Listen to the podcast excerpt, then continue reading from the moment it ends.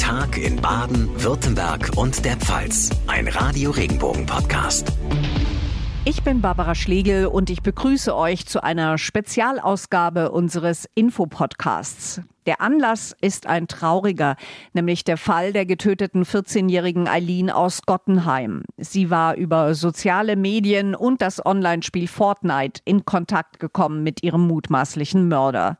Leider tummeln sich auf Plattformen wie Instagram und TikTok auch Menschen, die sich wie im Fall von Eileen gezielt an junge Mädchen, aber auch Jungs ranmachen. Und viele Eltern fragen sich besorgt, wie kann ich denn mein Kind schützen? Was ist wichtig zu wissen im Umgang mit dem Smartphone? Wie kann ich womöglich kontrollieren, auf welchen Seiten mein Kind so unterwegs ist? Deshalb spreche ich in dieser Spezialfolge mit einem Medienexperten, Fabian Sauer von Mekodia, einer Firma, die sich um Medienbildung kümmert bei Kindern und bei Erwachsenen. Sie zeigen, wie alle sicher im Netz unterwegs sein können, gehen damit auch an Schulen und bieten Vorträge für Eltern an, haben aber auch jede Menge Tipps und Informationen auf ihrer Homepage. Deshalb schon jetzt der Hinweis, diese Links findet ihr alle auf regenbogen.de. Fabian Sauer, was haben Sie gedacht, als Sie vom Fall der 14-jährigen Eileen aus Gottenheim gehört haben? Es ist tatsächlich ein sehr erschreckendes Beispiel, bei dem alles schiefgegangen ist, was nur schiefgehen konnte. Also alle äh, Alarmsignale wurden da offensichtlich ignoriert, gab keine Hilfe von außen, war von Elternseite, von Freunden offensichtlich nicht rechtzeitig genug bekannt und ist dann im Prinzip genauso schlimm ausgegangen, wie es nur ausgehen kann. Sie sagen, alle Alarmsignale wurden ignoriert. Was sind denn Alarmsignale? Ähm, da kommt es natürlich erstmal darauf an, wo bin ich da eigentlich unterwegs. Und im Normalfall, Sie hatten es schon erwähnt, in sozialen Medien, in Spielen, da habe ich es halt mit fremden Menschen gegebenenfalls zu tun und die können sich halt als irgendwer ausgeben. Die können eine neue Person erfinden, die können sich als jemand anders ausgeben. Und ich habe es ziemlich schwer, das dann auch zu verstehen, das nachzuvollziehen und dann ist natürlich das Stichwort Vertrauen. Vertraue ich dann so einer Person eigentlich? Und wie wird da das Vertrauen auch erschlichen und woran kann ich denn erkennen, dass es da Probleme geben könnte? Und solche Alarmsignale, wenn jemand äh, Kontakt mit mir aufnimmt, zum Beispiel über einen Kommentar unter einem Post in Instagram, über eine Direktnachricht in Snapchat, ist im Normalfall, dass relativ schnell ähm, nach privaten Informationen gefragt wird. Zum Beispiel, wo ich wohne, wo gehe ich denn eigentlich zur Schule? Oder dass mir Komplimente gemacht werden. Ach, auf deinem Bild siehst du aber schön aus. Hast du denn vielleicht noch mehr von solchen Bildern? Und dass meistens auch ähm, die Geheimhaltung recht hoch gehalten wird. Dass dann so eine Aussage kommt, ja, ähm, du weißt doch, es ist unangenehm, wenn man Leute im Internet kennenlernt, das so ein bisschen verpönt. Erzähl da mal lieber niemandem davon. Dass also im Gespräch schon in so eine bestimmte Richtung gelenkt wird, die eben mir die Sicherheit damit dann auch nimmt. Da spricht man dann auch von Cybergrooming, oder? Genau, dieses Cybergrooming, das ist genau der Begriff dafür steht, äh, meistens von Erwachsenen so eine Anbahnung an äh, Kinder und Jugendliche heran, um mit denen dann in Kontakt zu kommen oder wie wir es jetzt in dem Fall ja gesehen haben, um dann auch Verbrechen zu begehen, meistens eben unter der Vortäuschung einer falschen Identität. Nun war Eileen 14, aber viele Kinder sind ja viel jünger, wenn sie ein Smartphone bekommen. Gibt es da eigentlich eine Empfehlung, welches Alter das Richtige ist für ein Smartphone? Da sind natürlich verschiedene Ebenen drin. Einmal das Smartphone haben und die andere Frage, was mache ich mit dem Gerät dann eigentlich? Die ersten Schritte ähm, finden meistens heutzutage ja schon im Grundschulalter statt. Da probiert man dann an dem Elterngerät mal ein paar Sachen aus, und bei den meisten, und das ist halt Fakt, geht es dann schon in der dritten und vierten Klasse los mit dem eigenen Gerät. Deswegen tue ich mich immer sehr schwer mit diesem Aufruf, gebt euren Kindern erst ab Alter X ein Smartphone, weil die Realität meistens anders aussieht. Deswegen finde ich diesen Aufruf wichtiger zu sagen, was mache ich denn eigentlich, bevor ich dem Kind das Smartphone gebe und welche Rahmenbedingungen, welche Regeln und welche Schutzmaßnahmen gebe ich denn da eigentlich mit? Dass ich das Kind halt nicht alleine lasse, sondern auch gerade zu Beginn mit Interesse dabei bin, dass man Funktionen gemeinsam ausprobiert, dass man sich anschaut, welche Altersvorgabe oder Freigabe steht denn bei der App oder bei dem Spiel dran und dass man nicht einfach sagt, so Kind, nimm mal das Gerät und viel Spaß. Also zu Beginn auf jeden Fall zusammen mit dem Kind das Gerät anschauen, ausprobieren. Auf was sollten Eltern noch achten? Ein erster Aspekt ist der technische. Ich kann an dem ersten Smartphone sehr gut äh, Kinder- und Jugendschutzfunktionen nutzen. Zum Beispiel, indem ich beschränke, dass die Kinder eigene Apps runterladen dürfen. Damit kann ich dann kontrollieren, was machen oder kann ich dann regeln, was machen die Kinder eigentlich an dem Gerät. Ich kann Nutzungszeiten einstellen und so weiter.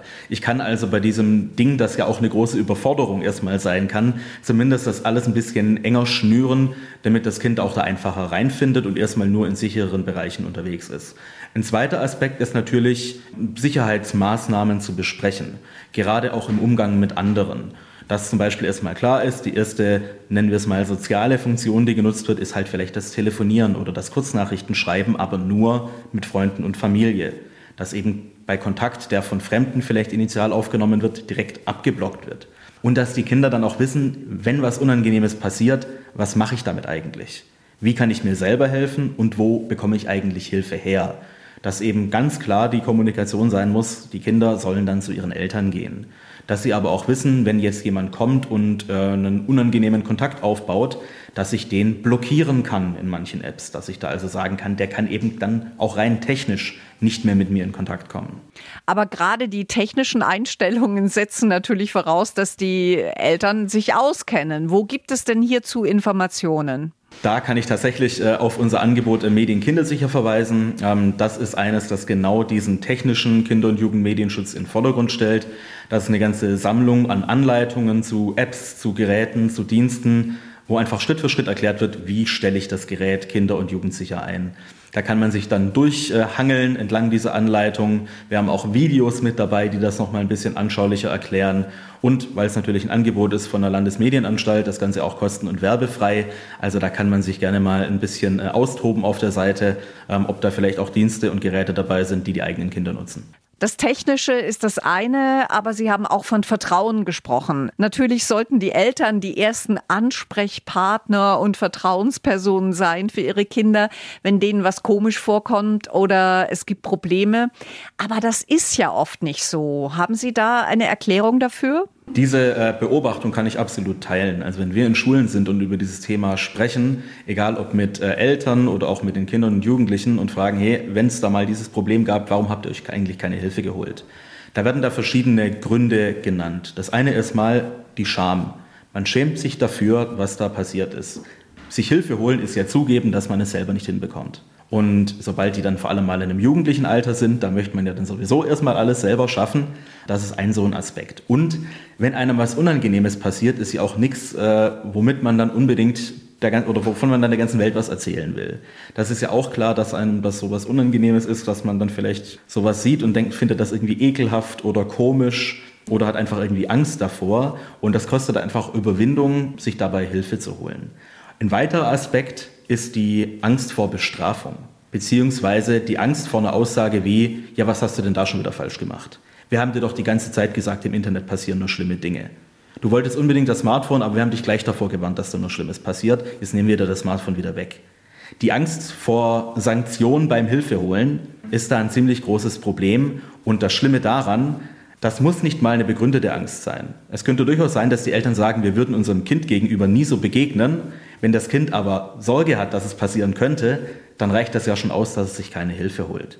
Deswegen muss auch gleich zu Beginn diese Aussage gemacht werden, wenn dir was da Unangenehmes widerfährt, komm zu uns. Wir sind dir dann nicht böse, sondern wir schauen das mal gemeinsam an und überlegen, wie gehen wir damit um. Und diese vertrauensvolle Ebene, die muss da auf jeden Fall gleich zu Beginn da sein. Denn wenn einmal so ein Negativerlebnis kommt, wenn einmal da ein flapsiger Kommentar bei den Kindern ankommt, dann sagen die sich ja gut, ich habe zu Hause keine Hilfe zu erwarten, dann muss ich irgendwie anders damit klarkommen. Auf der anderen Seite fragen sich die Eltern, wie weit kann ich überhaupt gehen, mein Kind zu kontrollieren? Ich will ja auch, dass mein Kind selbstständig wird.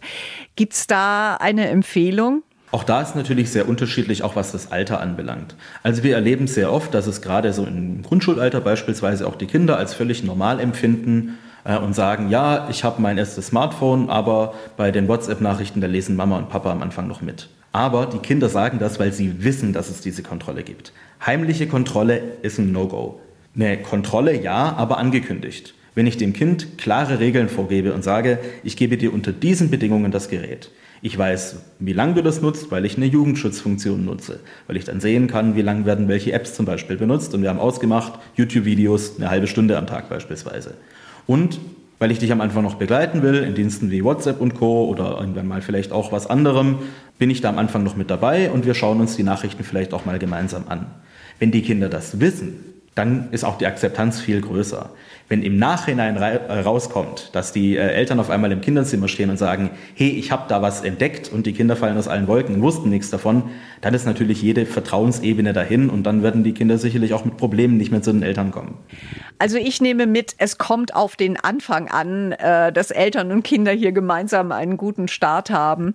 Fabian Sauer, Medienexperte von Mekodia, Sie gehen auch in die Schulen. Dort soll ja auch Medienkompetenz vermittelt werden. Gibt es eigentlich ein Schulfach Medienkompetenz, Medienbildung? Also in Baden-Württemberg ist Medienkompetenz Teil des Bildungsplans. Es gibt kein eigenes Fach, aber es ist als fächerübergreifendes Thema angelegt. Das heißt auch mit verschiedenen äh, Themenbereichen, die für unterschiedliche Altersgruppen dann auch vorgesehen sind. Schulen setzen das sehr unterschiedlich um. Entweder wird das dann im äh, Informatikunterricht, der dann vielleicht mal in der siebten Klasse oder so ähm, noch ein bisschen stattfindet, ähm, noch mit integriert oder ist es halt ein Querschnittsthema, das bei vielen verschiedenen Fächern eine Rolle spielt, gerade weil auch unterschiedliche Aspekte natürlich angesprochen werden. Das einmal das, die Kompetenz richtig zu bedienen, damit ich einfach mit einem Computer umgehen kann und meine PowerPoint-Präsentation für ein Referat machen kann, ist ja auch Medienkompetenz. Aber natürlich auch dieses äh, Kinder- und Jugendschutzthema in sozialen Medien und da fehlt es natürlich logischerweise an Möglichkeiten und Kompetenzen in den Schulen selbst, weswegen ja auch so viele externe Angebote von Kreismedienzentren, von Leuten wie uns äh, dann eben auch an die Schulen kommen und das in Projekten dort anbieten. Wenn Sie in die Schulen gehen, ich sage jetzt mal in eine Klasse mit lauter Teenies, was sind deren Fragen? Was sind deren Anliegen? Natürlich sind die in so einem Alter, in dem die alles wissen. Die haben natürlich von allem eine Ahnung. Und da ist auch klar, die haben in den meisten Fällen ja auch schon die ersten paar Jahre Erfahrung mit ihren Smartphones und den ganzen Diensten, kennen sich also zumindest im Bedienen relativ gut aus. Bei denen kommt es eher selten vor, dass die aktiv mit Fragen auf einen zukommen. Das muss man aus denen manchmal so rauskitzeln. Das sind oft Aspekte, die auch eine, eine rechtliche Frage manchmal haben, Stichwort Recht am eigenen Bild. Was darf ich eigentlich machen, wenn ich in WhatsApp ein Bild gesendet bekomme und da ist jemand anderes drauf zu sehen? Darf ich das jetzt einfach weiterleiten? Und was passiert denn da jetzt eigentlich?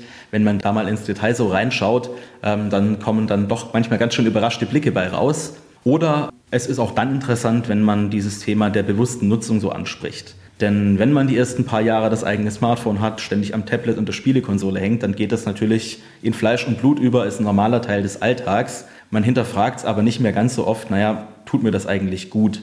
Und wenn man da die Diskussion sucht, kommt dann schon ganz oft, ja, ich habe schon das Gefühl, dass ich zu lange am Smartphone dran bin und dass ich da irgendwie manchmal genervt und abgelenkt bin und gestört bin von den ganzen Gruppen und so weiter.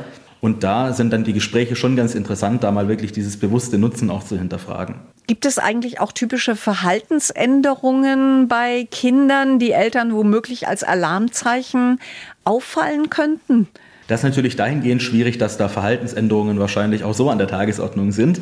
Ähm, aber klar, gerade wenn vielleicht das eigene Kind bisher relativ offen über das Thema Internet, soziale Medien geredet hat und auch begeistert davon berichtet hat, dass es gerade mal wieder mit der besten Freundin TikTok-Video aufgenommen hat oder der Junge erzählt, dass er ähm, irgendwie mit Freunden gespielt hat, irgendwelche Posts gemacht hat und das hört dann irgendwie auf. Die Kinder wollen da nicht mehr drüber reden. Das kann natürlich vielerlei Gründe haben, dass man da mal mit den Eltern halt mal eine Weile irgendwie nicht mehr so wirklich Bock hat, äh, jedes Thema auszutauschen. Aber da so eine, ich sag mal, Geheimnistuerei, das alles eher für sich behalten wollen, auch auf Nachfragen dann sehr ähm, abwehrend zu reagieren. Das natürlich nicht in jedem Fall dann automatisch ein Alarmsignal für Cybergrooming, kann natürlich aber schon auch ein Aspekt davon sein, gerade wie ich es anfangs ja schon angesprochen hatte, da solche Leute meist eben auf Geheimhaltung plädieren und das dann so ein Symptom sein kann. Gibt es Plattformen, auf denen sich solche Cybergroomer besonders häufig tummeln? Es sind natürlich immer die Plattformen, auf denen ich einfach anonym sein kann. Und das sind diejenigen, ähm, die klassische soziale Netzwerke sind. WhatsApp eignet sich dafür weniger, weil da habe ich eine Telefonnummer. Da steckt ein, naja, eine Nummer dahinter, die im Zweifelsfall auch die Polizei einfacher auftreiben kann, ähm, beziehungsweise einfacher ermitteln kann. Und deswegen sind solche äh, Dienste wie Instagram oder TikTok da sehr einfach auch die mit am meisten genutzten sozialen Netzwerke und dementsprechend da auch solche Plattformen. Aber wie wir es ja im aktuellen Fall natürlich auch hatten, das Thema Spiele.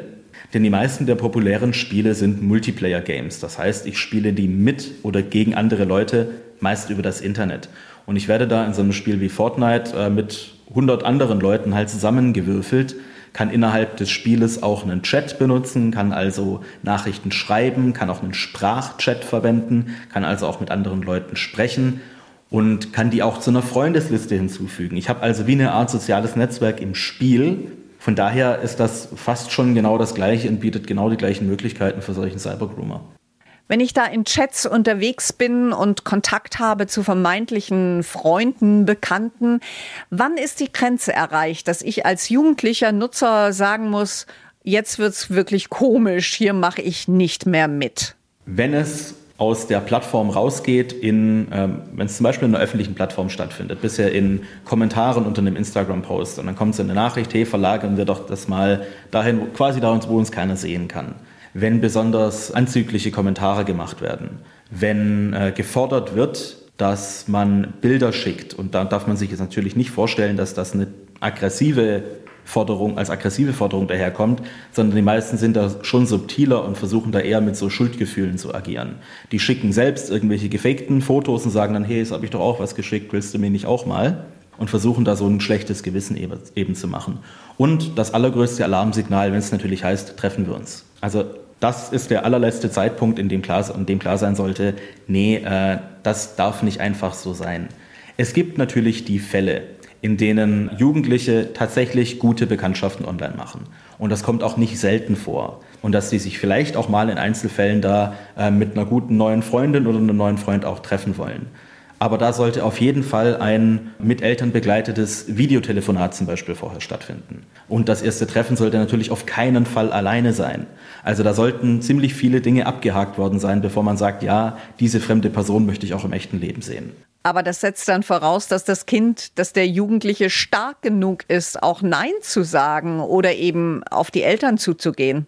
Absolut. Deswegen auch, wie Sie es erwähnt hatten, der Einstieg bei der Medienerziehung ist so wichtig, dem Kind eben genau das mitzugeben. Du kannst dir bei uns jederzeit Hilfe holen und du hast die Möglichkeiten, dich selber zu schützen. Entweder indem du etwas ablehnst. Jeder hat die Möglichkeit, wie Sie es gesagt haben, Nein zu etwas zu sagen. Und das ist auch völlig okay. Man hat da keine Verpflichtung, anderen im Internet gegenüber und es gibt technische Möglichkeiten wie äh, melden, blockieren, um sich da eben auch so ein bisschen Ruhe zu verschaffen.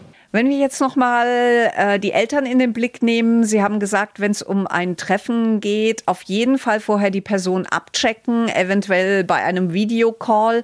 Was können Eltern noch machen? Also da ist natürlich, wenn es der Zeitpunkt kommt, dass das Kind auf mich zukommt und sagt, ich habe da jemanden im Internet kennengelernt, sich da zumindest mal von diesem Fall berichten zu lassen und im Hinterkopf selbst auch diese problematischen Dinge abzuklopfen, sag ich mal, zu schauen, okay, was wurde mein Kind da eigentlich gefragt? Und zu schauen, naja, welche privaten Informationen hat das eigentlich das eigene Kind denn vielleicht schon preisgegeben? Zum Beispiel den Wohnort oder sogar die Adresse und dann zu sagen, hey, das kann man noch offen zu sagen, warst du dir denn bewusst, was das bedeutet, jemand Fremdem diese Informationen auch zu geben? Und ab einem gewissen Moment, wo man sieht, das ist es problematisch, muss man dem natürlich auch einen Riegel vorschieben. Nicht immer wird man dabei den eigenen Kindern auf Verständnis stoßen. Die werden natürlich durchaus manchmal sagen, aber das ist doch ein total netter Mensch, einfach weil sie selber das Problem nicht erkennen. Und da hat man dann natürlich auch, ähm, oder ist man auch in einer Situation, wo man die Kinder dann vielleicht auch ein Stück weit vor sich selber schützen muss. Also Medienerziehung ist fundamental wichtig, aber ganz ehrlich, da fühlen sich Eltern vielleicht an der einen oder anderen Stelle selbst überfordert. Gibt es denn Hilfen, Medien, Bildungsangebote auch für Eltern? Natürlich äh, ist es für Eltern sehr schwer, auch äh, in der aktuellen Elterngeneration, die vielleicht auch jetzt Facebook und Instagram oder so nutzen, ähm, haben die ja weder die Zeit noch die Möglichkeit, immer auf dem Stand der Kinder zu sein. Und das ist ja natürlich auch klar, die Kinder suchen sich immer wieder eigene Räume. Sobald Mama und Papa bei Instagram alle sind, dann ist es uncool, dann will man woanders hin. Das ist ja eine ganz normale Entwicklung.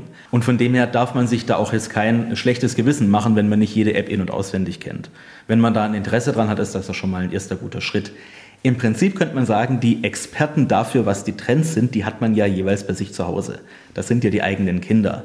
Da zumindest mal, äh, wenn man dreimal das Wort TikTok gehört hat, mal nachfragen, was steckt da jetzt eigentlich dahinter? Zeigt mir das mal. Damit man so ein bisschen ein Verständnis dafür auch bekommen kann, ähm, was das ist eigentlich alles bedeutet. Wenn es um konkrete ähm, Schutzfunktionen geht, hatte ich ja die Seite Medien Kindersicher schon erwähnt. Ansonsten ähm, gibt es aber auch einige Angebote, die direkt auch Eltern ansprechen, einfach um sich über solche Themen zu informieren. Für äh, Eltern mit oder bis mal dem Grundschulalter, da wäre das Internet ABC ein gutes Angebot. Dort gibt es im Elternbereich auch immer wieder Artikel zu aktuellen Themen. Ähm, bei Eltern mit ähm, auch schon älteren Kindern kann ich ClickSafe empfehlen. Internet ABC und ClickSafe auch äh, beides Angebote von auch von Landesmedienanstalten unter anderem. Und äh, die bieten da auch viele Hintergrundinformationen ähm, auch Übersichtsartikel, gerade jetzt bei ClickSafe, die haben jetzt auch einen sehr schönen aktuellen Artikel zum Thema Cybergrooming, da erklären die, wo kommt der Begriff her, was hat es damit eigentlich alles auf sich, nochmal eine kleine Auflistung mit Tipps, was man aus Elternsicht machen, äh, Sicht machen kann. Da wird man auf jeden Fall fündig. Und diese genannten Infoseiten haben wir auf unserer Homepage verlinkt. Einfach schauen und klicken auf regenbogen.de. Vielen Dank, Fabian Sauer von Mekodia, einer Firma, die sich um Medienbildung kümmert, auch im Auftrag der Landesmedienanstalt in Baden-Württemberg. Danke für die vielen hilfreichen Tipps und Informationen. Und das war's in unserer Spezialfolge des Radio Regenbogen Info Podcasts zum Umgang mit Internet, sozialen Medien und Online-Spielen. Mein Name ist Barbara Schlegel und ich würde mich freuen, wenn ihr den Podcast bewertet. Zum Beispiel überall da, wo Podcasts zu finden sind.